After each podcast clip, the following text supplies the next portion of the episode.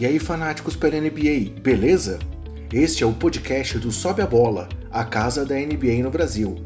E estamos aqui para conversarmos um pouco sobre tudo o que está acontecendo no melhor basquete do mundo. Vamos nessa?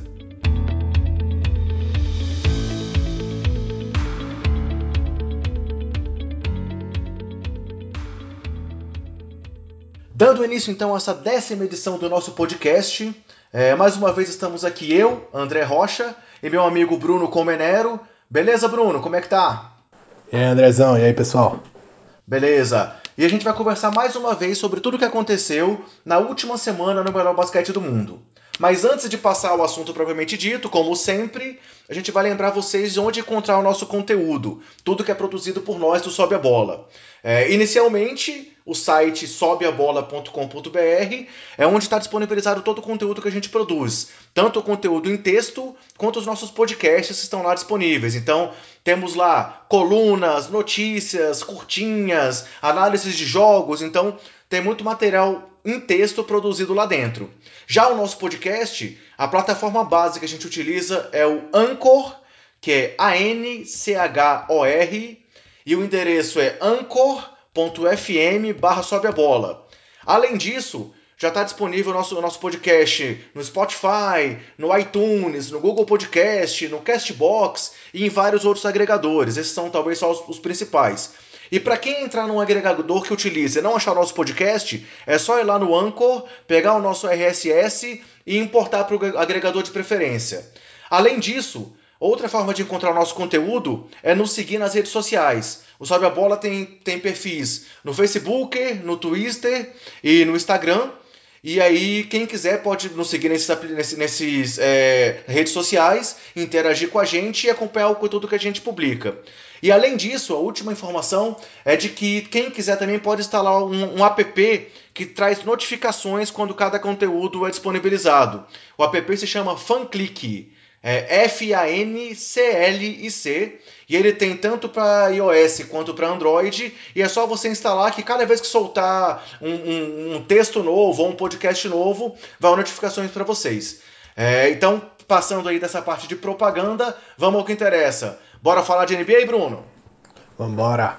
Então, assim, para começar, é, a gente vai a, abrir essa edição falando mais uma vez sobre as principais performances de jogadores e times nessa semana que passou. E aí, o primeiro assunto que eu queria trazer foi a performance incrível e, para, sei lá, acho que para todo mundo surpreendente do Derrick Rose que conseguiu é, o recorde de pontos na carreira dele. É um jogador que já foi calouro do ano, já foi MVP, foi o mais jovem MVP da história da NBA, mas que vinha de uma. De uma, de uma é, é um período longo de, de dúvidas e incertezas, teve lesões muito sérias e que agora parece que está novamente se encontrando em Minnesota, parece que está bem fisicamente, está sendo muito bem no papel de sexto homem do time, e agora, num jogo diante do Utah Jazz, que é um, um time assim, de ponta na liga, conseguiu o seu recorde de pontos na carreira ao marcar 50 pontos. Isso convertendo 19 de 31 arremessos, 4 de 7 nas bolas de 3, que nunca foi uma característica do Rose, e 8 de 11 nos lances livres. É, fora que ele foi decisivo no final, fez a última cesta do time. E assim, foi uma, uma atuação surpreendente para a grande maioria das pessoas. O que, é que você achou dessa noite especial do Derrick Rose, Bruno? É, eu fiquei bem feliz de ver a atuação do Derrick Rose. É um cara que não só eu, mas muita gente passou a admirar na liga, né? Um cara que é, teve um, uma ascensão meteórica, assim, foi o MVP mais novo da, da história da, da NBA, como você citou. Ele sempre foi um cara muito explosivo, não era bom arremessador, até no seu auge era bem contestado o arremesso dele, tanto de média distância, muito mais de longa distância. É, mas ele sempre teve uma infiltração muito forte, um, um contra um muito forte, ele partia para cima de, dos marcadores, engolia eles. Então, é, ele, ele tem uma jogada assim que eu acho fabulosa, que ele praticamente parava no ar, ele pulava primeiro para depois decidir o que ele ia fazer e ele tinha um controle assim extremo do corpo dele. Infelizmente, ele acabou sofrendo com diversas lesões, os dois joelhos, outras lesões, depois foi para Nova York, não deu certo por lá, foi jogado para Cleveland, também não deu certo, e foi parar em, em Minnesota, Eu, sinceramente, não acho que ele vai ser o Derrick Rose. Muita gente falando da volta de Derrick Rose. Não, aquele MVP que tinha lá, que cravava na cabeça de cara gigante, cara muito maior que ele, não existe mais. O corpo dele é uma benção para ele já continu conseguir continuar jogando, na verdade, né? Porque depois de tantas lesões tão sérias é, é complicado, a gente sabe, ainda mais para um atleta, um atleta de alto nível que tem ele. É, então, se você for ver, ele fez muitas bandejas na partida, ele conseguiu é, num contra um sair, arremessar assim de meia distância. Foi um foi um jogo assim que ele mostrou um arsenal que ele não mostrava antigamente. Não teve as enterradas que tinham, mas ele mostrou que ele ainda pode ser bem relevante. É, eu não acho que ele é favorito para o troféu de, de melhor sexto homem, mas eu acho que ele pode sim entrar na briga se ele é, tiver na cabeça dele o papel que ele tem é, é, e assumir essa responsabilidade vindo do banco. Muita gente também questionou, ah, por que ele não é titular do, do time? Eu não acho que seja uma boa ele ser titular do time. Ele é um cara que cria muito para ele mesmo, gosta de jogar um contra um. Eu acho que com o time titular, o time tem outras peças, é, por mais contestadas que sejam Andrew Wiggins, Carl Anthony Towns e o próprio Jimmy Butler, é, são peças que o time tem que fazer esses caras jogarem, então não pode ficar dando bola pro Derrick Rose. Eu acho que quando ele tá inspirado, ele vai ficar na quadra, a bola vai para ele, que nem foi nesse jogo aí. Mas é, eu acho que é melhor ele vindo do banco e comandando a segunda unidade de, de Minnesota. É, um aspecto que é legal de pensar também sobre, sobre o impacto desse jogo, digamos assim, é o que ele pode trazer psicologicamente para o time também, né? Claro que tudo bem, esse jogo foi no dia primeiro. Depois disso tiveram já três partidas. Três derrotas. É, é, é, três derrotas na sequência, sendo que tudo bem, no, no, último jogo ele também foi bem, marcou 21 pontos, mas no jogo, na sequência do de 50 pontos, é, ele atuou muito pouco, atuou por 4 minutos, é, fez, é, é, fez três pontos, sentiu o tornozelo. Então, assim, claro que ainda é uma coisa de muitas incógnitas, mas ao mesmo tempo foi, foi muito legal ver a reação do time ao que estava acontecendo. É, ele se emocionou pra caramba, foi aos prantos. A NBA depois entrou em comoção, vários jogadores no Twitter comentando, elogiando. Porque é, pra, eu acredito que para a liga é muito importante ver um jogador que teve o status que ele teve, mostrando que ainda é capaz. E para o time, demonstrou uma união que pra gente estava é, sendo difícil de acreditar que ela ia acontecer, por conta dessa situação toda envolvendo o, o, o dilema do Jimmy Butler, né? Mas assim, eu achei que foi um, um, aspecto interessante. Resta saber o quanto disso realmente vai ser uma união maior para esse time e o quanto foi uma situação totalmente pontual, né? Mas eu acho que vale a pena registrar também é, que é importante acompanhar o impacto que isso pode ter em meio a esse dilema do, é, todo envolvendo o Jimmy Butler, né? É, e o Derrick Rose também ele teve muito problema, é, alguns problemas psicológicos até depois das lesões. Ele teve uma época que ele sumiu, foi encontrado na casa da, da mãe, se eu não me engano, da avó, alguma coisa assim. É, ele cogitou se aposentar, disse que não queria mais voltar a jogar, que não sentia mais prazer nisso. Então, isso torna o momento ainda mais importante, né? mais especial. É, ele, ele deu um toco no último lance do jogo, num dos últimos lances do jogo. é verdade, bem lembrado. Que também foi bem importante. E ele já estava chorando ali, a gente assim, já dava para ver a, toda a emoção que, que tinha naquele momento. Todo mundo estava em pé, o ginásio aplaudindo, os companheiros todos. Acabou o jogo, correram para abraçar ele. É, a entrevista depois do, do jogo também foi muito emocionante. Foi, foi bem legal de acompanhar, mas é, é o que você falou. Isso mostrou uma união da, da equipe que a gente ninguém esperava.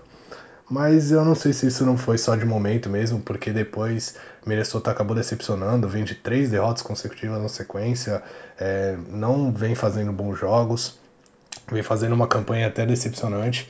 E para mim, é, isso passa muito pelo Carl Anthony Towns, querendo citar um pouco é, mais de Minnesota, o Carl Anthony Towns tem jogos que tá arremessando 10 bolas, 11 bolas e pera lá, o cara o contrato que ele tem, toda a expectativa que gira em torno dele, um cara que falou que vinha para brigar por MVP, um cara que é considerado um dos cinco melhores é, jovens da liga, um dos cinco melhores pivôs da liga, o cara não pode não pode ter jogos tão ausentes assim, jogos que ele não, não participa do jogo ofensivo.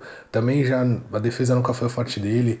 Então é, eu estou estranhando bastante esse, esse assim, essa sequência do, do Carl Anthony Towns, eu acho que ele precisa urgentemente entrar mais no jogo para Minnesota poder brigar por uma vaga do jeito que tá assim, não vai conseguir. Beleza, dando sequência então, é, eu vou trazer não uma performance, mas duas performances que foram na sequência e foram do Joe Embiid, né, do, do Philadelphia 76ers, que é um time também que está sendo 8 ou 80, né? Ele tá com uma campanha de 6 vitórias e 5 derrotas, sendo que as 6 vitórias foram em casa e as 5 derrotas foram fora de casa. Então é um time que tá ali, não perdeu ainda diante da sua torcida, mas não venceu ainda como visitante. E aí no mesmo dia primeiro, é, uma das vitórias que eles conseguiram foram, foi diante do LA Clippers e o Embiid teve uma partida de 41 pontos e 13 rebotes. E aí duas noites depois eles receberam o Detroit Pistons, também que é o time ali de confronto direto nesse momento na conferência, e aí foi mais uma partida arrasadora do camaronês, onde ele teve 39 pontos, 17 rebotes, e além disso, ele colocou o André Drummond no bolso, né, que é um jogador também que está jogando bem na temporada, com vários jogos com mais de 20 rebotes, mas que nesse jogo o Embiid conseguiu entrar na cabeça dele, depois teve trash talk, teve aquelas coisas que também são características já do Embiid, e ele dominou completamente. Foi, é, claro que o Blake Griffin foi bem nessa partida, partida também, teve 38 pontos, mas a dominância do Embiid nessas duas partidas eu acho que vale a pena destacar também. Você tem alguma coisa a dizer sobre esses jogos? Sobre esses jogos não, mas sobre Filadélfia sim. Antes do podcast eu estava preparado para passar um pano é, na, na campanha um tanto quanto decepcionante de Filadélfia. Se você for ver as derrotas que eles tiveram, como você já citou, todas fora de casa, foram para Boston, para o próprio Detroit Pistons, para a equipe do Toronto Raptors e do Milwaukee Bucks, que são dois times que estão na ponta, com, que perderam só uma partida até agora na, na NBA então, assim, são derrotas aceitáveis, são times fortes. Até o próprio Detroit é um time forte em casa, é um time que tem um garrafão muito forte, como a gente já falou e a gente já citou até em outros podcasts. E essa partida foi pro overtime também, então foi uma derrota que, assim, poderia ter ido para Filadélfia é, o jogo, mas aí eles pegam e perdem pro Brooklyn Nets por quase 30 pontos, isso, isso é inaceitável. Então, tudo que eu estava preparando para defender Filadélfia vai um pouco contra eles. E essa derrota contra o Brooklyn Nets, só para citar rapidamente, mostrou que o Philadelphia tem mesmo. O Philadelphia comete muitos turnovers, é, partida atrás de partida, cometendo mais de 20 turnovers. E, e o Brooklyn soube aproveitar muito bem nessa, nessa vitória. Enquanto o Philadelphia não arrumar isso, essa questão de de errar tanto assim, é, não vai conseguir encaixar seu jogo. Já é um time que sofre muito por não ter arremessadores, paga um preço alto por ter dois armadores que não arremessam. É, assim, o Ben Simmons não arremessa de três e o Markel Fultz é um cara que no ano dele na, na NCAA era um cara que arremessava muito, gostava de parar e arremessar, perdeu totalmente a confiança. Agora na NBA ele tem muita dificuldade, não arremessa de três e Philadelphia acaba pagando o preço por não ter esses arremessadores e errar tanto. É uma equipe que comete muitos, muitos turnovers.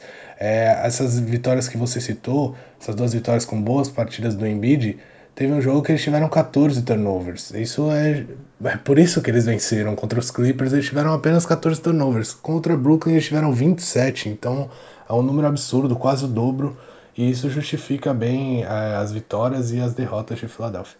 Voltando mais uma vez a um jogo do dia primeiro, é, vale a pena citar que na vitória do Sacramento Kings sobre o Atlanta Hawks, onde o Kings fez 146 pontos, foi mais uma partida de muita pontuação do time de Sacramento, é, o De'Aaron Fox teve um triplo-duplo com 31 pontos, 15 assistências e 10 rebotes que também foi uma situação histórica. Assim, é, é, é, ele se tornou o jogador mais jovem a ter um triplo-duplo com pelo menos 30 pontos, 10 rebotes e 15 assistências, superando um recorde que era do Magic Johnson. E também ao lado do LeBron James, ele se tornou um dos únicos jogadores com triplo-duplos de 30 pontos antes dos 21 anos de idade. Então, é, Sacramento tem sido um time que está surpreendendo demais esse começo de temporada. É, tudo bem que eles agora estão vindo de uma derrota, mas eles conseguiram uma sequência de cinco vitórias e o Fox teve essa atuação histórica. E além disso, é, na sequência de cinco vitórias, vale a pena comentar também os números do Buddy Hilde que nesses cinco jogos ele teve lá, respectivamente, 23, 22, 23, 25 e 27 pontos. Teve jogos ali com 5 bolas de 3 convertidas, 4 bolas de 3 convertidas. Então, assim, é, é, será que a aposta deles de trazer o Buddy Hield lá na troca do, do, do Cousins, dizendo que ele era o novo Stephen Curry, tem algum sentido agora, Bruno?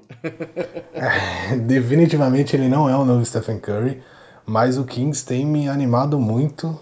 Eu, sinceramente, é, peço perdão à torcida do Kings. É um time que eu torço bastante, porque é um time que tem um núcleo jovem muito, muito legal, assim como o de Chicago, por exemplo.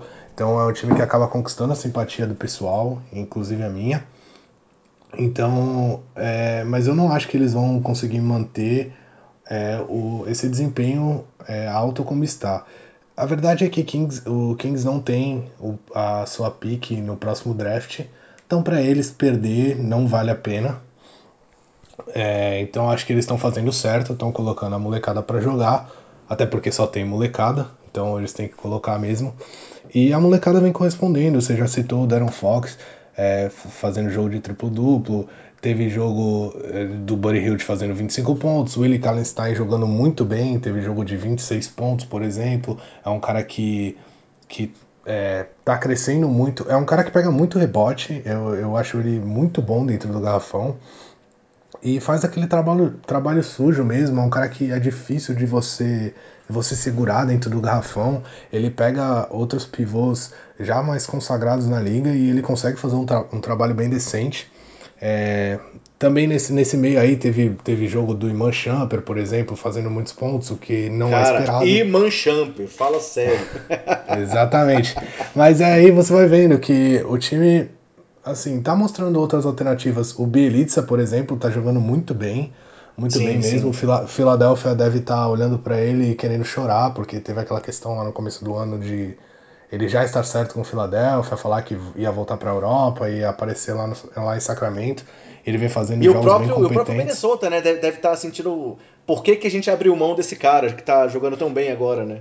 Sim, é, é um cara que vem sendo importante é, bem importante nessa, nessa caminhada do Kings. E o Kings está no meio de uma Tá no meio não, porque acabou, mas eles. Só, eles foram... só para comentar, nessas cinco vitórias seguidas, o Beritza teve dois jogos de 19 pontos, um jogo de 21 pontos e um jogo de 26 pontos. é, então, isso prova o que a gente tá falando. Ele. O, e outra, a, a equipe, como eu tava falando, a equipe do Sacramento foi jogar quatro jogos na costa na costa leste e voltou de, de lá com três vitórias, só perdendo pro, pro Milwaukee Bucks, que é um dos dois melhores times da liga. E aí eu fui atrás de alguns números que aqui da, dos times e, e a equipe do, do Sacramento me surpreendeu bastante. A, a equipe é a quarta em, em pontos na, na liga, com 118,7, por exemplo. A equipe é a segunda, tanto em, em percentual de arremessos de quadra, quanto em percentual de, de arremessos de 3, com 39,9, ou seja, quase 40% nos arremessos de 3 e 49,7%, quase 50% é, nos, nos arremessos de quadra. Eu o acho único... que nem, nem, o torcedor mais fanático dos Kings imaginava isso antes da temporada, né? Sim. Claro que deu uma amostra muito pequena, mas que está surpreendendo está, né? Sim, e o único time que supera essas marcas é o Golden State Warriors, que assim, é tido como o time a ser batido. Então, o trabalho é, que está sendo feito lá em Sacramento é, é, de, é de se animar, é animador sim. É, eu não acho que eles vão conseguir playoffs, até pelo, pela questão do Oeste ser um, um lugar bem, bem difícil de, de isso acontecer, mas o time é muito jovem, o, o, núcleo é muito jovem, tem jovens talentos, e só dele de ver essa evolução, um jogo aparece um, outro jogo aparece outro, já é uma ótima notícia pro, pro torcedor lá de Sacramento, visto as últimas temporadas tenebrosas e decisões tenebrosas que, que a franquia teve nos últimos anos. É, seguindo aí é, é as, as performances que eu, que eu trouxe pra gente citar, eu queria citar um jogo que aconteceu no dia 5 de novembro, que foi a vitória do Toronto Raptors sobre os Los Angeles Lakers. Que assim, é, nessa partida, o Serge Ibaka teve seu recorde de pontos na carreira, é, com 34 pontos, e além disso, ele converteu só, só pega aqui que agora, agora eu perdi. Ele converteu os primeiros 14 arremessos dele sem, sem nenhum erro. E foi a primeira vez que a NBA viu um jogador cometer os 14 primeiros arremessos numa partida desde Shaquille O'Neal em 2006. Então, assim, foi um jogo em que o, o, o Lakers foi totalmente dominado. É, no primeiro quarto, o equipe de Toronto fez 42 a 17. E claro, daí em diante foi só conduzir a vitória até o final. Mas vale a pena destacar essa performance do, do Ibaka num jogo em que o Kawhi Leonard não estava disponível, né? Foi um dos jogos que ele, que ele foi poupado e o Ibaka chamou a responsabilidade e ajudou o Raptors a atropelar os Lakers. O que, é que você pode falar dessa, dessa partida pra gente? É, como eu ia citar que o Kawhi Leonard nem estava jogando nessa partida e nem precisou dele, o Serge Ibaka realmente foi incrível, um cara dá 17 arremessos e errar só dois mostra como a noite era dele. É, depois de acho que 10 temporadas na NBA, se eu não me engano, que ele já tem, ou 9, ele conseguiu pela primeira vez fazer mais de, 30, é, de 34 pontos, quer dizer, fazer 34 pontos, né? E ainda contribuiu com 10 rebotes. É, o Lakers foi totalmente dominado. É, como você falou no começo da, do jogo, a vantagem que, que foi aberta, é, o Lakers desanimou, não conseguiu mais jogar. E e o Toronto mostrou ser esse time consistente, esse time cascudo que, que tá vindo aí. O Kyle Lowry, mais uma vez, teve uma partida é, excelente. Ele teve, nessa mesma partida, 21 pontos e 15 assistências. E ele segue é, liderando a NBA em assistências com 11.5. Quem ia imaginar que Kyle Lowry estaria liderando a NBA em assistências, ainda mais vindo de uma temporada que é, contestada, sabe? Que todo mundo já colocava ele mais para baixo. Toronto, Toronto vem vem numa sequência muito forte. Ele vem de quatro vitórias consecutivas, líder do, do lado leste com 10 vitórias e apenas uma derrota. E a derrota foi para Milwaukee sem o Kawhi em Milwaukee. Tudo bem que não tinha o Giannis, mas ele já pegou o time de Toronto pegou várias pedreiras por aí e vem passando por cima Acho que está mostrando sua força.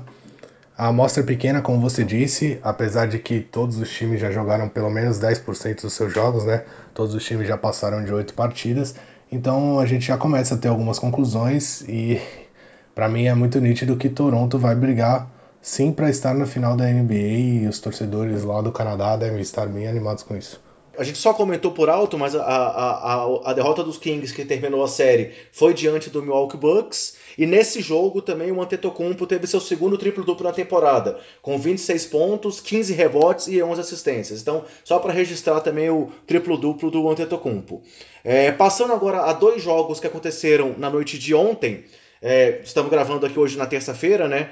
É, o primeiro jogo, que vale citar também uma performance que foi destacada, foi a vitória do Chicago Bulls sobre o New York Knicks. É, foi apenas a terceira vitória do Bulls na temporada, mas nessa vitória o Zé Clavini converteu 41 pontos. É, ele teve 13 de 25 nos arremessos, 4 de 10 nas bolas de 3, 11 de 14 nos lances livres. E na temporada até agora, ele está com média de 27,5 pontos por jogo e ele já teve performances de. Não começou com aquelas quatro performances de 30 pontos, depois teve performances de 28 pontos, 27 pontos, e agora chegou essa performance aí de é, 41 pontos. Desculpa, a média dele é de 27,9 após 11 partidas. E aí, você vai concordar comigo agora que o Zé Lavine vai ser o é, MIP dessa temporada? É, eu acredito que ele é forte candidato, sim. Como eu já tinha citado. O jogo Teve duas prorrogações esse jogo sim, contra sim, é o New York Knicks. Eu não assisti o jogo, não posso falar, então não sei se foi esse primor técnico que a gente está esperando, mas sem dúvida o, o Zach Lavine vem surpreendendo, vem mostrando que o salário alto, que, que a aposta alta que Chicago fez em cima dele para liderar essa equipe de jovens é, vai se pagando. 41 pontos e mais de 50% nos arremessos, ele deu só 25 arremessos para fazer esses 41 pontos.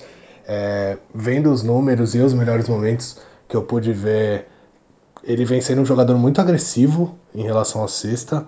Ele também está cobrando muitos lances livres, o que, o que mostra essa agressividade dele. É um cara que tá indo para cima mesmo, tá batendo de frente, encarando. É... O que mostra que ele tá confiante com relação ao joelho também, né? Poderia, tipo, poderia ter dúvida se ele estava realmente bem ou não. Pelo menos o que ele tem mostrado é que ele não tá com dúvida se ele tá é, realmente recuperado ou não, né? É, era isso que eu ia citar. Eu, é, isso é importante, mostra que ele tá encarando jogadores é, fisicamente mais preparados do que ele depois de uma lesão é, no ligamento do joelho. Então, mostra toda a confiança, mostra que ele não, não se intimidou e veio para provar que, que ele merece o salário que ele tem, merece esse status é, de, de ser o cara da franquia, mesmo a franquia sendo, sendo jovem ainda mostrar que ele pode sim ser lembrado quando a gente cita os grandes jogadores da liga. Só, só para registrar também mais um comentário sobre Chicago, é, o calor Wendell Carter Jr. teve a sua segunda partida seguida com duplo-duplo, né? Na derrota para o Houston ele teve 14 pontos e 13 rebotes, e agora nessa vitória sobre os Knicks ele teve 11 pontos e 13 rebotes. Então é um jogador também que está mostrando uma evolução legal e que a, a, a, a, votação que ele teve lá naquelas pesquisas de calor, como sendo um dos jogadores que talvez tivesse a melhor carreira, a mais sólida, parece que pode ser um, mais um alento aí para os fãs de Chicago. É, a última partida que a gente separou aqui para comentar também foi, foi ontem e foi a vitória do Denver Nuggets sobre o Boston Celtics. E nessa partida nós tivemos também é, uma performance fenomenal do Jamal Murray, que teve 48 pontos, com 19 arremessos acertados em 30 tentados, 5 bolas de 3 em 11 tentativas e 5 lances livres convertidos em 5, 5 cobrados. É... Cê, cê, o que você pode dizer pra gente sobre a performance do Murray, Bruno? O Murray é um jogador que eu gosto muito de assistir.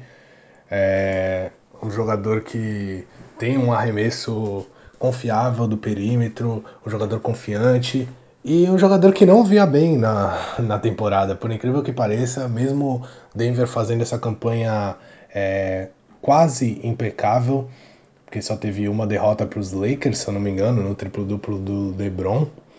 É, o, o Denver não contava com o Jamal Murray. O Jamal Murray, que para muitos era o jogador que evolui muito, era o jogador que ia é, beirar ali um All-Star, talvez, buscar um, um. subir um patamar a mais, um degrau na carreira. Ele não começou bem, realmente, mas essa partida ele estourou mais de 60% no aproveitamento de, de arremesso de quadra. Ele arremessou 30 bolas, beleza, mas ele fez 48 pontos. Foi muito importante para a vitória contra um time que é considerado um dos três melhores times da liga, ou quatro, assim, no máximo, se você for bem radical, que é o Boston Celtics. Com o Kyrie Irving jogando bem, o Kyrie Irving também nessa partida vale citar que ele teve uma partida espetacular, ele fez 31 pontos. É, se o Jamal Murray é, teve um aproveitamento de mais de 60%, o do Kyrie Irving foi ainda é, mais ridículo, teve 76% de aproveitamento, ele errou apenas 4 dos 17 arremessos que ele deu. Então, é, o Jamal Murray mostrou que contra um grande adversário ele também pode aparecer. O time não está sendo carregado pelo, só pelo Jokic. O Gary Harris vem jogando muito bem. Agora o Jamal Murray. Tem o, o Millsap. E ainda tem o Hernan Gomes, que é um, um pivô que eu, que eu gosto bastante. É aquele cara mais pesadão, mas que espaça muito bem a quadra, mete bola. É, fica com a mão quente muito, muito rápido. Assim, dá três bolas para ele, ele vai lá, mata duas e aí o jogo já incendeia. E eles ainda estão sem o Will Barton ainda, né? E o Michael Porter Jr., que é. E o Isaiah Thomas, que também ainda não estreou, né? Sim, o Isaiah Thomas, muito bem lembrado.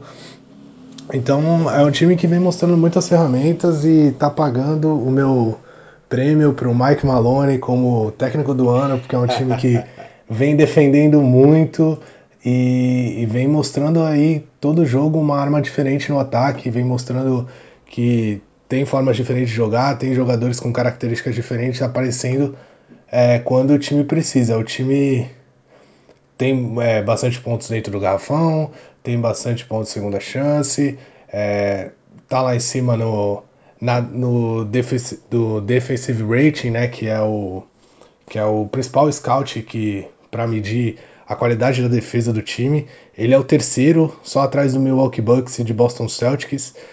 o que no ano passado era imaginável, né? Denver era bem contestado em relação à defesa, sempre é, vinha mostrando um, um, bom ataque, principalmente com o Jokic já na temporada passada, e, e a, a, defesa era muito contestada, não, não tinham bons números defensivos, não, a defesa não conseguia se encaixar, e agora, pelo contrário, a gente vê a defesa muito bem, até a gente, alguns podcasts atrás, citou o jogo contra os Warriors, que eles marcaram muito bem, os Warriors não conseguiram arremessar de três nesse jogo. Apesar de Denver também não ter um bom desempenho nessa partida, é, mostrou uma defesa muito sólida, não só nesse jogo, como nos outros também. Então, vem mostrando um bom trabalho, um trabalho de evolução, equipe jovem. Eu, eu espero grandes coisas de Denver. Acho que essa aposta aí, muita gente colocou eles em quarto no, no, no Oeste. Alguns falaram que isso era loucura o que eles vêm mostrando é um basquetebol para ter mando de quadra assim nos playoffs. É, seguindo em frente aqui no nosso podcast, a gente, eu, eu queria trazer para você uma conversa também, uma discussão sobre. A gente já falou aí sobre algumas surpresas, como o Sacramento Kings, sobre alguns destaques, como Toronto, Milwaukee, Denver. Mas eu queria falar com vocês também sobre algumas. Claro, tem outros, outros times também que estão bem. É, por exemplo, o eterno San Antonio Spurs que aí teve mudança também, está em quarto lugar na temporada, mas eu queria conversar com você também um pouco sobre algumas decepções que têm acontecido até agora na temporada. É, por exemplo, nós temos o. Claro, está em evolução o time do Houston Rockets, vem de três vitórias seguidas, mas é um time que ainda está em nono lugar no, no Oeste e também, sabemos que ele ficou sem Chris Paul, que ele ficou algum jogo, alguns jogos sem o James Harden, mas me chama a atenção o fato deles não terem vencido ainda em casa. Estão com uma campanha de 0 e 4 no seu ginásio, já uma campanha de 4 e 1, 4 vitórias e uma derrota fora de casa. É, o que, que, você acha dos Rockets? Você acha que ainda é só uma questão de ajuste? Você acha que eles já estão no caminho certo? Será que aquele jogo de 28 pontos do Carmelo Anthony foi só uma enganação? O que, que você acha dos Rockets? Será que dá para ainda acreditar que eles vão brigar lá no topo? É, eu acredito que sim, eles vão brigar no topo. É, vale a pena citar, eu sei que a gente ia citar mais tarde, mas já que a gente está falando dos Rockets, é legal a gente citar a volta do, do Mike Bisdelic, né, que era o coordenador defensivo da equipe na temporada passada, muito elogiado, teve aquela aposentadoria que pegou todo mundo de surpresa. E aí eu acho que Houston viu esse começo de temporada, defesa muito bagunçada, sem o Mbamute vindo do banco, sem o Trevor Ariza, que era um ótimo marcador, com o Carmelo Anthony, que não marca ninguém, com o James Harden preguiçoso e fora alguns jogos. É, o time acabou sofrendo muito, a defesa estava horrorosa. O primeiro jogo da temporada mostrou isso bem claramente. A defesa estava muito, muito fraca, então eles foram atrás do Bisdelic de novo fizeram aí o cara voltar, reconsiderar a aposentadoria e ele vai voltar a treinar a defesa do, da equipe de Houston. Eu acho que a defesa tende a melhorar, o time em si tende a melhorar. Como você falou, ficar sem o James Harden e um pouco antes ficar sem o Chris Paul atrapalha o time, você está perdendo os seus dois principais jogadores. Teve aquele jogo de 28 pontos do Carmelo, eu, eu não sei se tava o, o, se o Harden, acho que nenhum dos dois estava em quadra, né? Nem não, o Chris, o, o, o Chris Paul tava sim. Ah, o Chris Paul, Paul voltou, sim, sim, sim. E o, o Carmelo, é, é difícil falar um pouco do Carmelo. Eu acho, eu acho que tão, ele está aproveitando pouco as oportunidades e o time está aproveitando pouco o que o Carmelo tem de bom. É, eu não acho que é uma boa ideia colocar ele vindo com o time titular mesmo. Ele tem que vir do banco. E eu acho que eles podiam aproveitar mais o ótimo passador que é o Chris Paul para jogar com o Carmelo, com em jogadas de pick and pop, por exemplo, é, em jogada do, do Carmelo e matar bola lá na, na zona morta, ou uma jogada para ele matar bola na meia distância que ele gosta. Eu não entendo.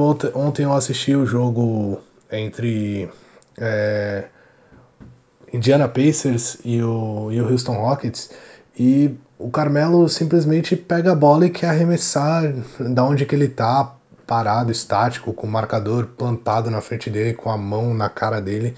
Isso não vai funcionar, a bola não estava rodando, o time estava muito, muito parado. E falando um pouco mais sobre o jogo de ontem, porque é a última amostra que a gente tem do, do Houston Rockets, é, pegaram um time forte, um time que estava em ascensão, que era o o Indiana Pacers, jogando lá em Indiana, em Indianápolis, onde é, é complicado. O Pacers, assim, com a torcida fazendo muito barulho, a torcida empurrando, o Oladipo on fire, principalmente no, no final da partida. E eles conseguiram, fazendo aquele joguinho deles, é, com o PJ Tucker matando bola é, com menos de dois minutos para acabar o jogo, o jogo quase empatado, ele matando bola da zona morta. É, então, eu, eu não vejo o Houston preocupante, não. É, eu acho que essas três últimas vitórias que eles emplacaram mostram que eles vão vir numa crescente e vão voltar a brigar sim lá entre as primeiras posições do, do Oeste. Eu não acho que o time é tão forte quanto o do ano passado, sinceramente. Eu, eu não sei se isso é uma impressão de agora, pode ser que é, mais para frente eu, eu acho o time melhor, mas agora eu vejo o Golden State Warriors melhor do que era na temporada passada e vejo o Houston Rockets pior do que era na temporada passada, então o gap entre as duas as duas franquias aumentou na minha visão. E mas o, o Rockets tem jogadores espetaculares e, e a franquia pode sim retornar ao rumo e, e brigar por, pelo título da NBA e título do, do Oeste. E passando para o leste, e essa campanha do Washington Wizards, duas vitórias e sete derrotas. O que, que, será que aconteceu de tão errado lá em Washington? Foi só a chegada do Dwight Howard, que não estava nem jogando, agora já estreou, mas será que já foi ele que bagunçou a química de um elenco que já tinha vários problemas de relacionamento? Eu já, eu já, quanto ao Washington, eu já tô apostando que o Dwight Howard vai ser a salvação disso, porque não é possível, o cara nem entrou em quadra ainda, o cara que todo mundo reclama, todo mundo fala que quebra o vestiário, o cara nem foi pra quadra ainda e o time já tá todo quebrado, já tá. Talvez o Dwight Howard seja a solução, né? Ele faça tudo completamente contrário e ajude. Porque o time tá numas birrinhas estranhas, John Wall brigando com Bradley Bill, depois John Wall e Bradley Bill brigando com Walt Porter. Isso não é nada bom para a franquia. É, é, bem decepcionante até aqui o, é, o basquete que eles vêm apresentando. Não vejo muito poucas coisas produtivas para o time. Na verdade, eu acho que eu não vejo nenhuma coisa produtiva para o time. Talvez fosse a hora do time eu, eu também não consigo ver um jogo assim, uma troca que eles poderiam fazer para ajustar isso, sabe? Para aproveitar o, o John Wall, o Bradley Bill. O John Wall, por sinal, é um jogador que eu sempre admirei muito, admirei o, o jogo dele, a velocidade que ele impõe, a visão de, de jogo que ele tem. E ele, até agora, nesse começo de, de temporada, vem mostrando um basquete bem fraco, bem contestável. O Bradley Bill é, parece ser o, o cara da franquia agora, então eu não sei muito bem o que, o que eles deveriam fazer, mas talvez trocar o John Wall, aproveitar o valor que ele tem, é, times que precisam de armadores como ele, para poder pegar uma troca boa. É porque é, eu ouvi um, um podcast hoje, eu não vou poder dar os méritos, mas eu acho que foi do Bola Presa. É, e eles falaram de Washington e eles falaram o quanto vai ser difícil para o Washington juntar todos esses talentos que eles têm lá hoje. E é verdade. Ter um Bradley Bill, ter um Joe Wall, Otto Porter Jr., ter o próprio Kelly Oubre, que vem do, que vem do banco muito bem, o Markif Morris, que é um cara bem seguro. Então, assim, quando que eles vão ter outra, outra opção dessa? Porque você trocar o John Wall por outras picks, o John Wall foi, foi a primeira escolha do, do draft dele e ele é um jogador espetacular. Você vai trocar ele para pegar uma outra primeira escolha e pode ser que você não consiga um outro John Wall, entendeu? Então, eles estão numa situação bem complicada, mas eu acho que talvez a solução seja assim: primeiro, demitir o técnico, porque eu acho que ele já mostrou que ele não tem força no vestiário, ele não consegue é, evoluir mais o time, o time já chegou no seu limite, parece até aqui, com esses jogadores. E eu acho que talvez tentar uma troca ou do Bill ou do Wall e tentar dar uma chacoalhada nesse time. Eu esperava é, uma melhora para o time, até com o Dwight Howard, porque eu acho ele um jogador ainda bem importante na NBA. E um jogador que combina o estilo de jogo com o John Wall, por exemplo. Mas até agora é bem, bem decepcionante o que o Washington vem fazendo na NBA. Voltando de novo para a Conferência Oeste, temos dois times também, assim, um que teve, teve muitas expectativas por conta de um veterano e outro que teve muita expectativa por causa de um calouro, mas que ambos estão com uma campanha nesse momento de quatro vitórias e seis de... desculpa, um, um tá com a campanha de quatro vitórias e seis derrotas, que é o Lakers, e o outro é o Dallas, que também tá com a campanha de duas vitórias e sete derrotas. É... Será que esse time do Lakers tem jeito? Será que ainda é um pouco de adaptação? Será que o LeBron realmente vai ter que colocar o time nas costas para poder chegar nos playoffs? E já em Dallas, será que esse boicote contra o Doncic é verdade?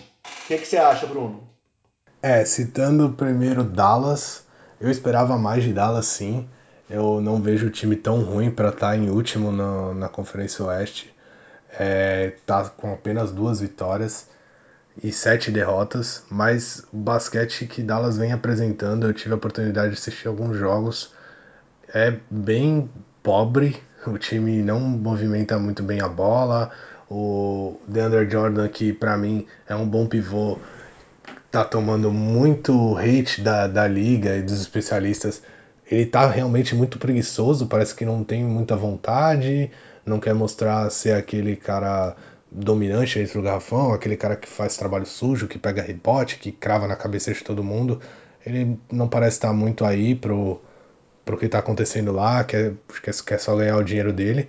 E essa questão do Don't, né? É, o Don't já chegou é, dando alguns hates aí, ele boca suja já na câmera, falando para passar a bola.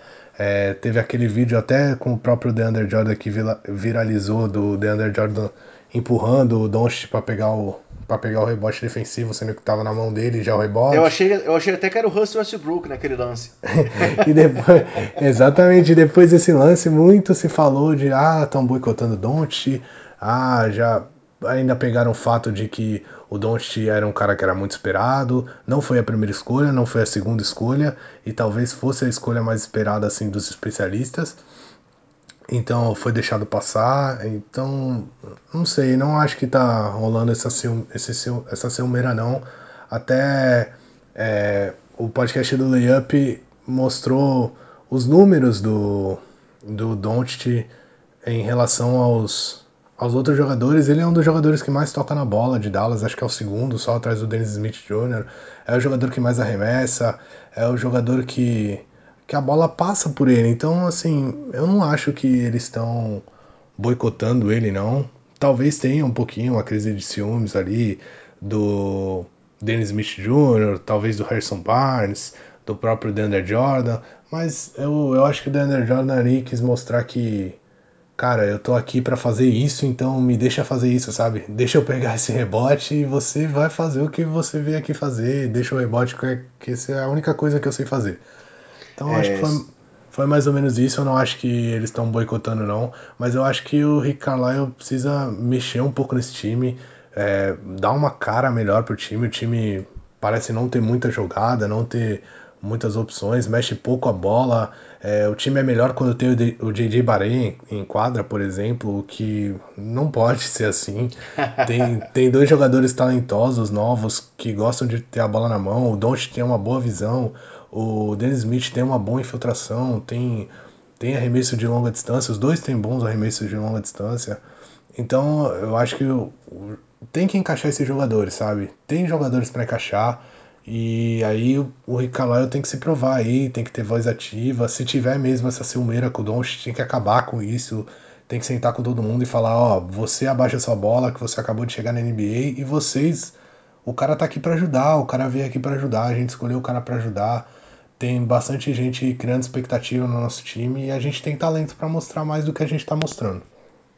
É, antes de, antes de, de, de, a gente falar sobre os Lakers, o Mavis está nesse momento com uma sequência de seis derrotas seguidas, o que é a pior sequência da NBA no momento, ao lado dos Pelicans, que tiveram quatro vitórias nos quatro primeiros jogos e depois já emendaram seis derrotas também. O que é uma situação parecida com a do Detroit Pistons, que também começou com quatro vitórias seguidas e agora tem uma sequência de cinco derrotas na sequência, é, consecutivas. E aí, e os Lakers? como é que é essa situação que está acontecendo lá em Los Angeles? Será que tem solução?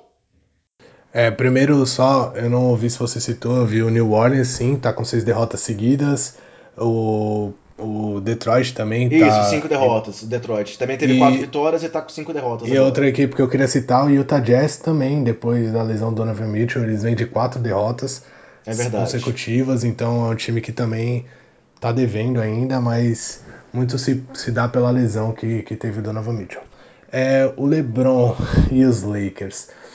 O LeBron e os Lakers estão passando por um momento difícil. Acho que muitos torcedores e, e o pessoal talvez não esperasse assim, ah, os Lakers vão começar já é, metendo bala em todo mundo. Acho que os mais otimistas talvez esperassem isso, mas quem, quem tem os pés no chão e quem sabe como é a NBA, ainda mais do lado oeste, sabia que eles iam ter um pouco de dificuldade. Mas eu acho que em 10 jogos, mais de 10 jogos já jogados, não, na verdade os Lakers jogaram 10 jogos, exatamente 10 jogos, é, eles vêm decepcionando um pouco, principalmente pelo basquete apresentado. O time, o time joga muito em transição, é, aproveita do, da, de bobeadas até dos outros times que arremessam e ficam meio que dormindo para fazer a transição defensiva. Os Lakers conseguem sair em bastante velocidade. É, mas o Javel Magui é o segundo principal jogador dos Lakers. Então isso mostra o que está acontecendo com os Lakers. Eu acho que tem outros jogadores que tem que aparecer. Eu não sou hater do Javier Magui, eu nem acho ele tão horrível assim quanto todo mundo fala. Eu acho ele até um jogador importante, atlético. É um cara que tu joga a bola pro alto, ele vai pegar, não importa, porque parece que aquele braço dele não tem fim. Mas ele não pode ser um cara que não consegue arremessar uma bola, apesar dele ter matado bola de três já. Não pode ser o segundo melhor jogador do seu time ainda jogando pouco tempo, sendo um pivô mais antigo. O problema é que os Lakers não têm um substituto para o Javier Magui, e isso atrapalha muito, muito mesmo a equipe. O Javier Magui sai da quadra e aí um pivô que está jogando contra eles deita e rola, porque você acaba tendo que colocar o LeBron para marcar pivô, porque já aconteceu, o Kuzma para marcar pivô, que já aconteceu, e isso não pode acontecer. Os dois são alas, eles não podem pegar o pivô, eles podem. Uma rotação ou outra vai acabar de cair, mas você não pode. Sempre que o Javier Magui sai da quadra, isso acaba acontecendo com, com muita frequência. Isso atrapalha muito o time, porque o time simplesmente não consegue defender. O time vai lá e fica tomando cesta embaixo da cesta de um, pivô bom, mais ou menos, que, que o outro time tem. Então, os Lakers têm que melhorar muito nisso. O Magic Johnson já está sendo bem cobrado pelo que está acontecendo lá em Los Angeles. A torcida já até saiu vaias.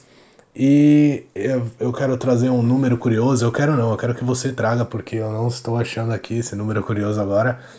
Que é de como o Lakers está se comportando com e sem o LeBron em quadra. Você, você tem aí esse número? O plus minus, deixa eu pegar aqui.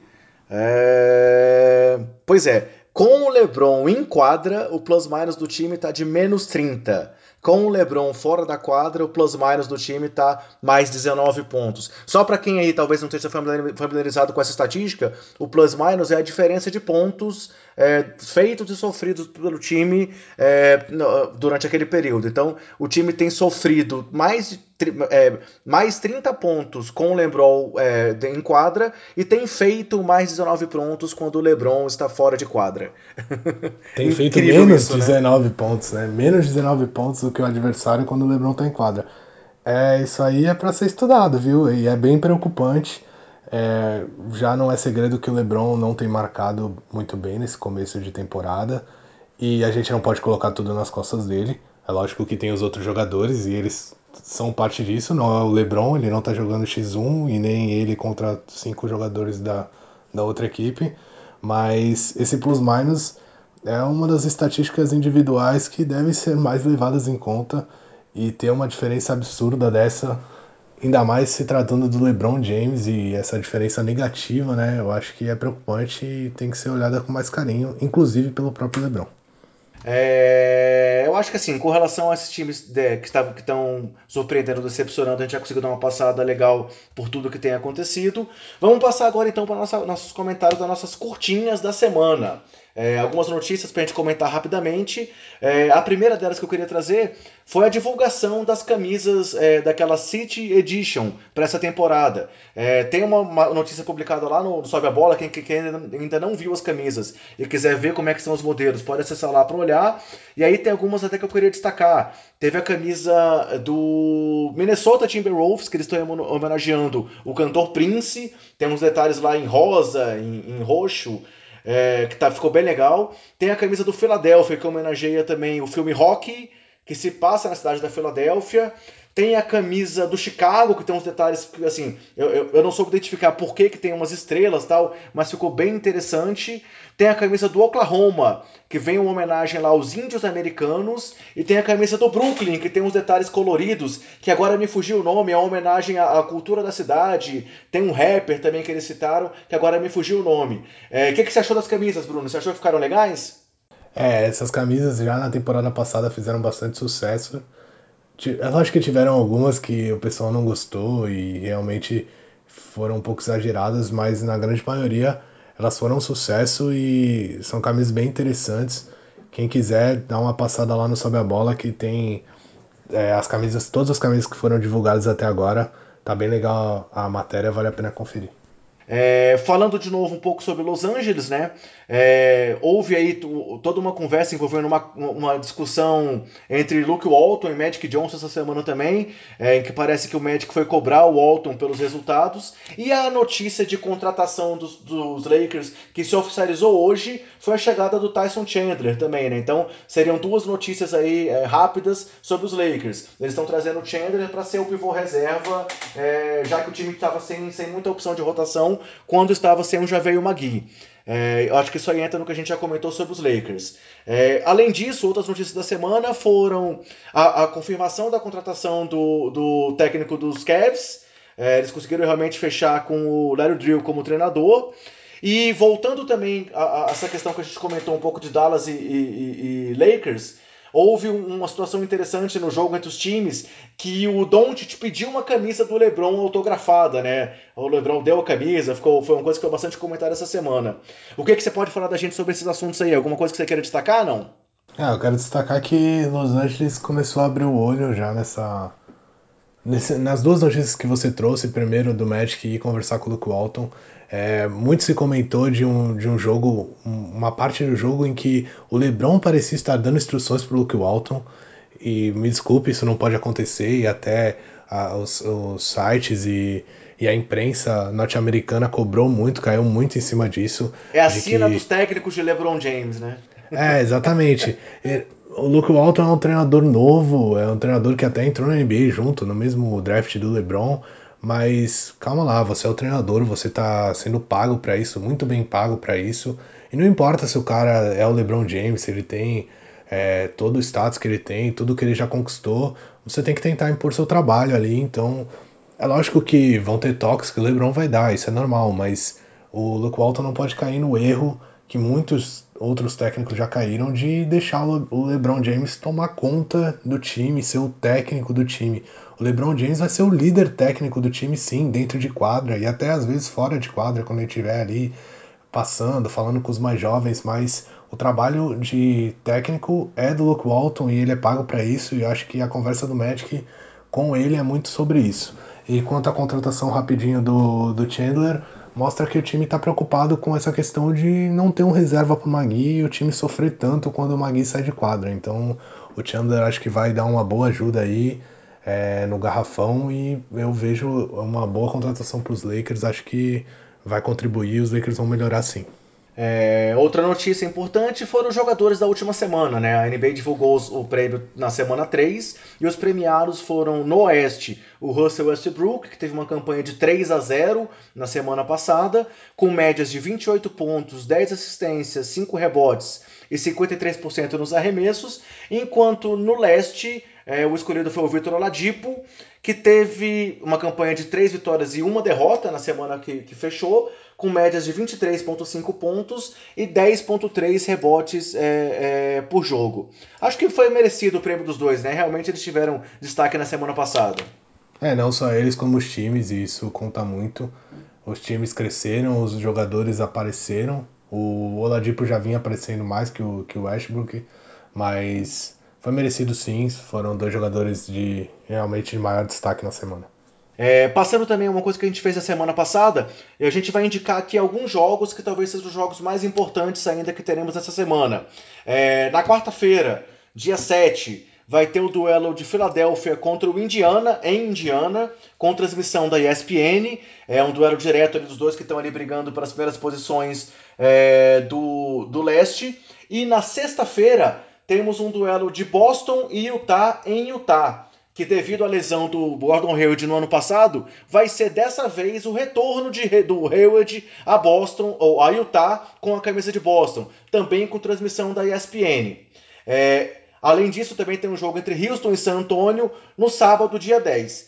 Mas o jogo que nós elencamos para ser o grande jogo da semana é, vai trazer também uma novidade aqui para o nosso programa. É, a gente escolheu como jogo da semana o duelo entre Houston e Oklahoma, que vai acontecer na quinta-feira, dia 8, com transmissão da Vivo.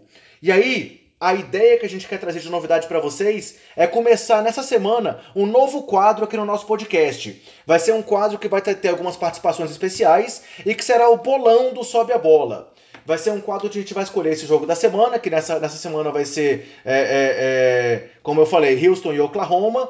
E a gente vai fazer os nossos palpites para esse jogo. Quais vão ser esses palpites? A gente vai escolher quem vai ser o vencedor do, do jogo, quem vai ser o cestinha da partida, o maior reboteiro da partida e o líder em assistências da partida. É, eu vou dar os, os, os, meus, meus palpites, o Bruno vai dar os palpites deles e sempre teremos uma, um, um convidado para também ter os palpites dos nossos convidados. É, vamos fazer a soma na semana que vem, a gente vai apresentar o resultado e cada, cada acerto vale um ponto. E se alguém gabaritar fechando os quatro, os quatro, os quatro é, indicações, vai ganhar um ponto extra. Então, nessa semana, o jogo vai ser o jogo Rockets e Thunder, que vai ser o retorno do Carmelo Anthony a Oklahoma, né? E além disso, vai trazer o duelo entre os dois últimos MVPs da liga, que foram o Westbrook e o James Harden. Sua expectativa tá grande para esse jogo, Bruno? Ah, é, a minha expectativa é grande sim, até pelo fato dos dois times estarem numa ascensão, né? O Oklahoma começou a temporada muito, muito mal, assim como o Houston e os dois é, cresceram nas últimas partidas e estão mostrando o que, o que todo mundo queria ver, que era um basquete de qualidade, um basquete melhor do que na temporada passada, principalmente Oklahoma. É, Oklahoma veio de uma temporada um pouco decepcionante por ter formado um Big Three lá, não ter dado certo com o Carmelo, é, a saída do Carmelo. Então o time é, é esperado que o time melhore nessa temporada e ainda com a adição do Dennis Schroeder, por exemplo. Já Houston talvez não seja esperado que, que eles tenham uma campanha tão boa quanto a temporada passada, mas é esperado grande coisa deles, deles também. Então é um jogo que vale a pena todo mundo conferir, quem tiver a oportunidade de assistir, vale a pena e é um ótimo jogo para a gente começar o nosso bolão aqui do Sobe a Bola. Beleza, então é, o primeiro convidado desse nosso bolão, na verdade, ele é de casa é, e vai ser o Guilherme Scardini, que é um dos membros fundadores do Sobe a Bola e que já mandou pra gente um áudio é, se apresentando um pouco para vocês e falando sobre os palpites dele. Vamos ouvir esse áudio agora, pessoal. Vamos lá.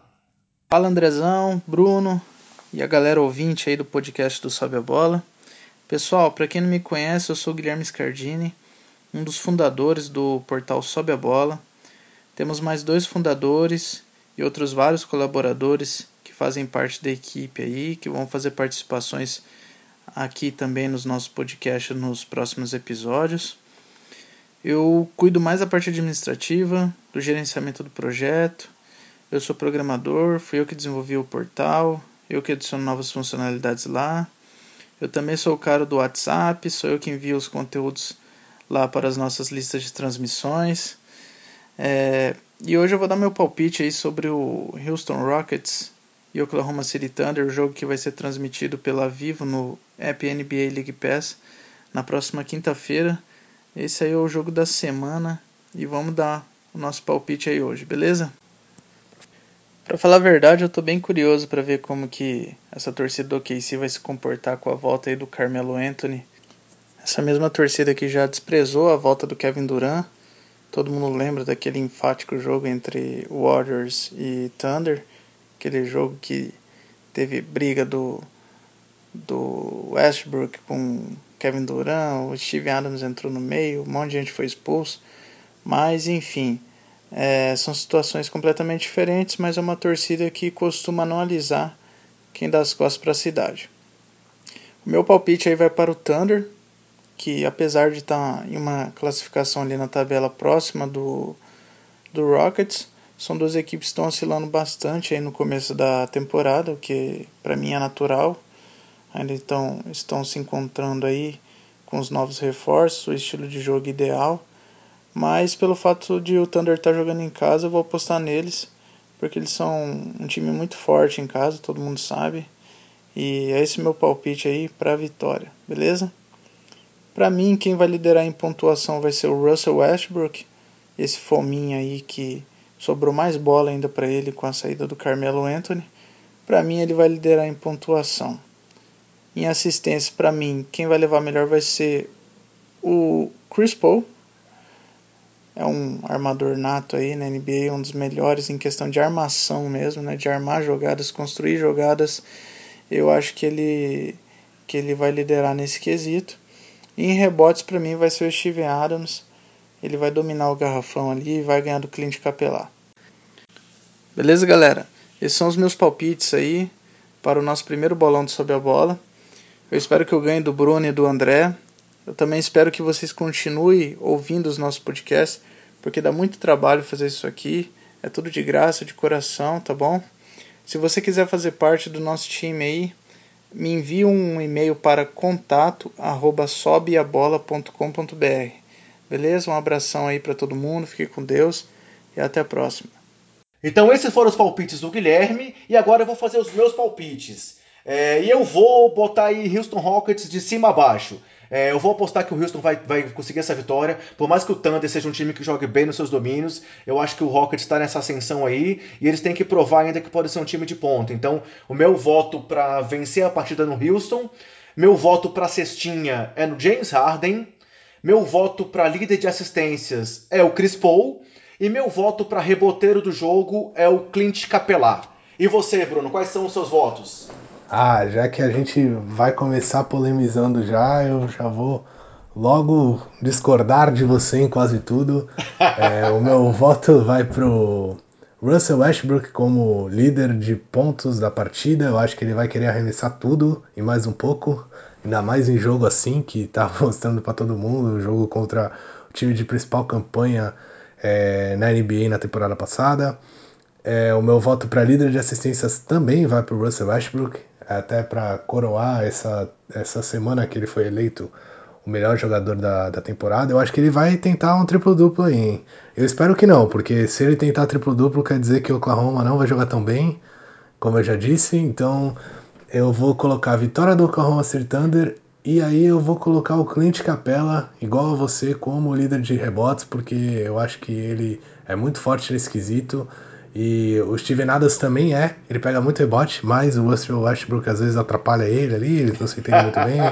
deixa um rebote aqui, deixa um rebote ali. O Clint Capella não, ele já é mais dominante. Então eu vou voltar no Clint Capella. Beleza. Então na semana que vem a gente volta trazendo o resultado do bolão e dizendo qual vai ser o jogo que a gente vai ter esse bolão na semana que vem, com um novo é, convidado participando com a gente.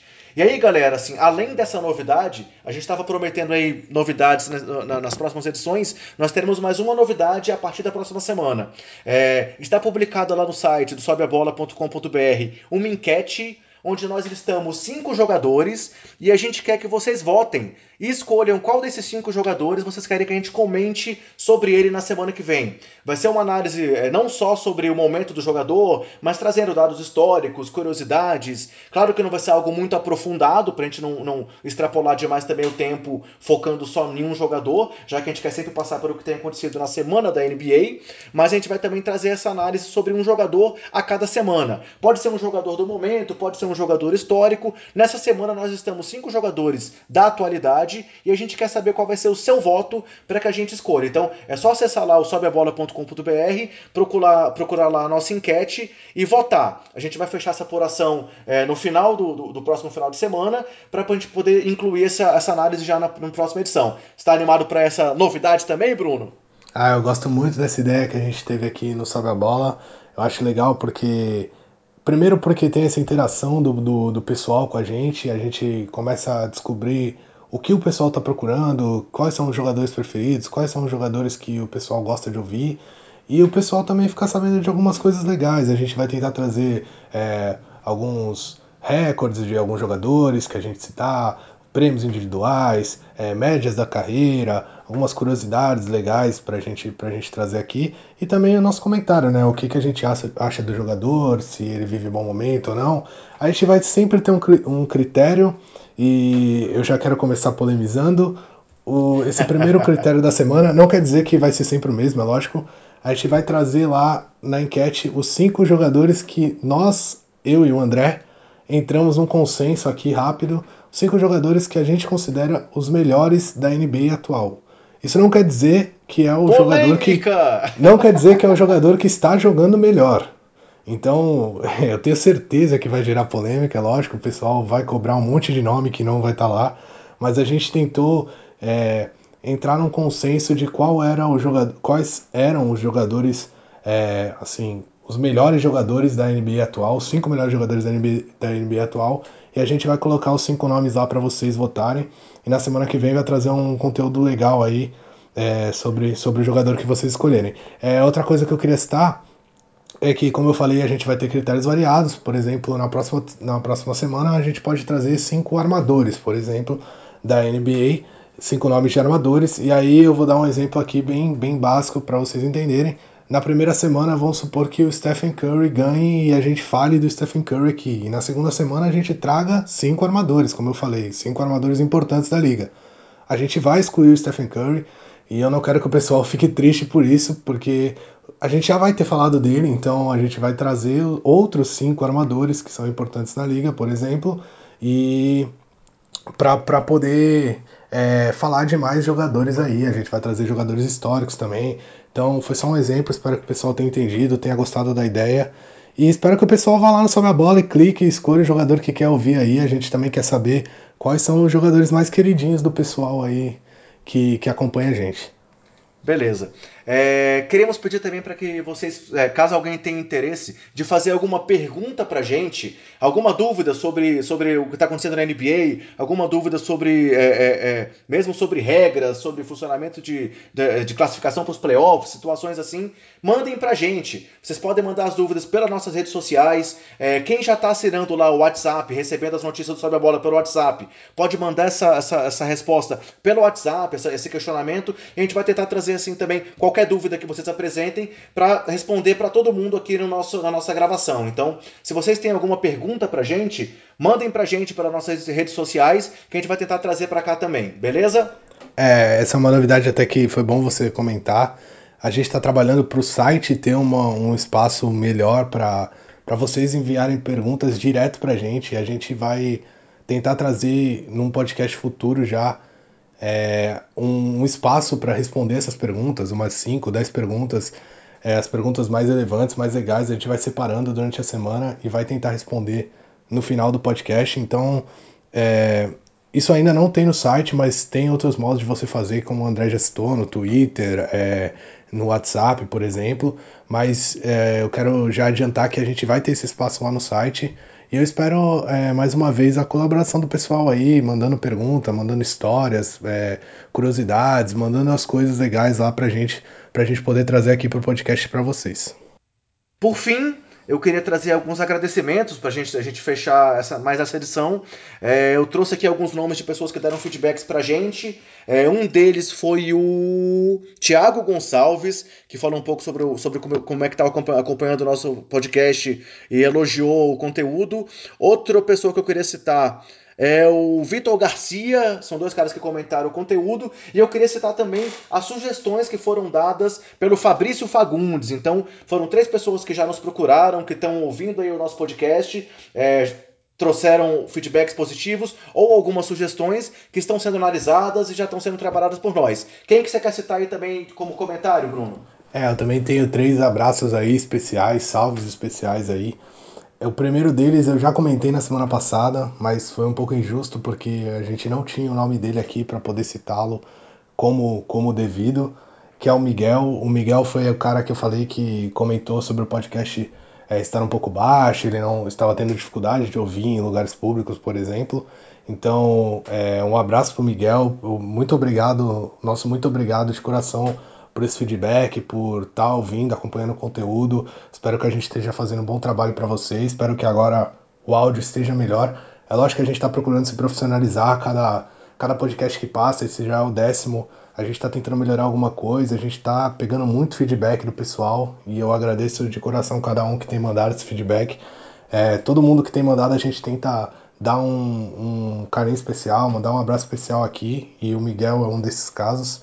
Outro é o William, que mandou, um, mandou pra gente lá um, um comentário é, no WhatsApp. O William é torcedor do Orlando Magic e a, a, o que ele pediu pra gente era que a gente falasse mais dos outros times da, da NBA.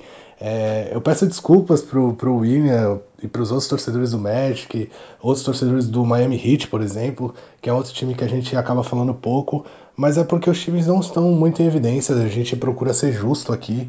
É, na, na, no episódio passado a gente falou muito do Golden State Warriors, por exemplo. Nesse episódio a gente quase não citou.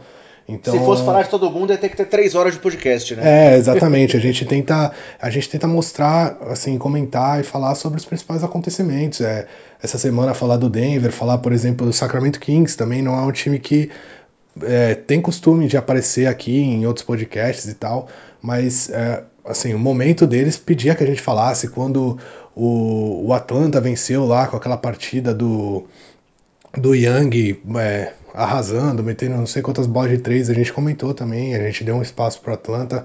Então eu quero falar para o William é, e para todos os outros torcedores que, que sentem que a gente deixa de falar um pouco dos times. É, pode ter certeza que a gente vai falar se o time tiver alguma coisa que a gente ache relevante. A gente inclusive citou o próprio Orlando quando a gente falou do, do Aaron Gordon e tal. Então pode ter certeza que a gente está tentando ser o mais imparcial possível aqui, tentar cobrir o, tudo de importante que aconteceu, independente do time que seja. E, meu e lembrando último... que, como está no começo da, temporada ainda, temos os nossos previews, né? Assim, quem quiser saber a nossa visão principal sobre cada time, é só procurar lá no, no, no, agregador que vocês usem, no programa que vocês usem, e procurar o preview em que tem o time que vocês, vocês torcem, podem saber um pouco da nossa opinião geral sobre o time para essa temporada. Sim, a gente lá sim, a gente fez um, um podcast por semana falando de todos os times, então a gente falou bastante de todos os times. Então é uma boa aí, quem quiser ouvir o que, que a gente acha dos times.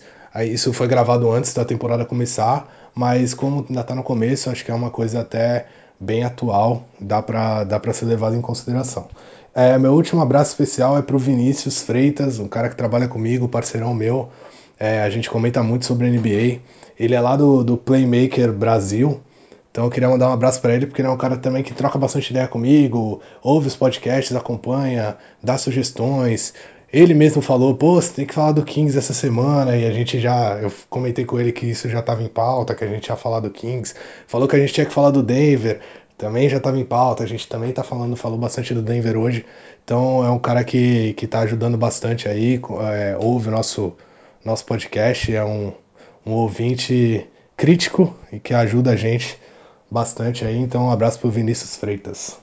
É, então, pessoal, a gente quer, espera que vocês estejam, gostando das novidades, desses novos quadros que a gente está trazendo e tentamos aí cada vez mais melhorar o nosso trabalho e fazer um, um, programa de cada vez mais qualidade e agradando ao que a gente tem tido de feedback de todo mundo. É, a nossa intenção é sempre trazer as principais notícias, as principais novidades, mas vamos tentar trazer cada vez mais alguns aspectos diferenciais para poder fazer um, um, podcast legal para vocês. Então, queria mais uma vez agradecer é, o crescimento da nossa audiência. A cada semana está tendo tendo mais acesso, está sendo uma coisa que está sendo muito legal. E pedir para vocês continuarem divulgando aí o podcast, quem está gostando, passar para um amigo aqui, um amigo lá, e aí cada vez mais a gente conseguir ter um alcance maior desse nosso conteúdo. Então, valeu pessoal, quero agradecer. Boa semana para todos, valeu Brunão e até a próxima. Até a próxima, André. Valeu, pessoal. Um abração, André. Abração aí para todo mundo. Tchau, tchau.